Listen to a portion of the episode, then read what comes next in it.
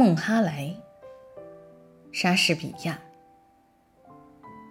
无论过去还是现在，演戏的目的就是要给自然或者现实照照镜子，要给德行看看自己的面目，傲慢看看自己的嘴脸，时代和社会看到自己整体的形象和受到的压力。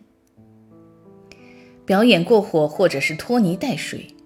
虽然可以博得无知观众的一笑，却会使得有识之士感到痛心。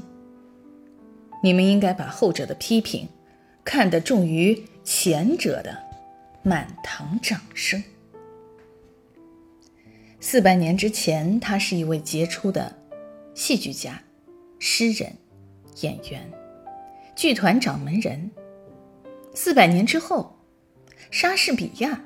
是戏剧舞台上的一个灵魂，它是文学文本中的一种精神，是一代又一代文学家、批评家、翻译家、导演和演员心中追逐的一道光，一种思想，一个境界。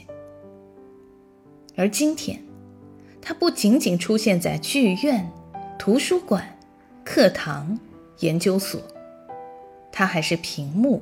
和荧屏背后的一个存在，它甚至是一件衬衫上的形象，一个商标上的符号。它的一句台词，可能是一部小说的书名；一句诗，可能出现在电影或者电视中；甚至它剧作中人物的一句台词，也会成为人们的口头禅。很难想象，在未来的岁月之中。它还能是什么？还能怎样出现在后人的眼中和心中？还能如何影响一代又一代人的生活和灵魂？但是可以肯定，在变化万千的身影中，在闪耀千秋的光晕之后，它永不消亡。他就是威廉。莎士比亚。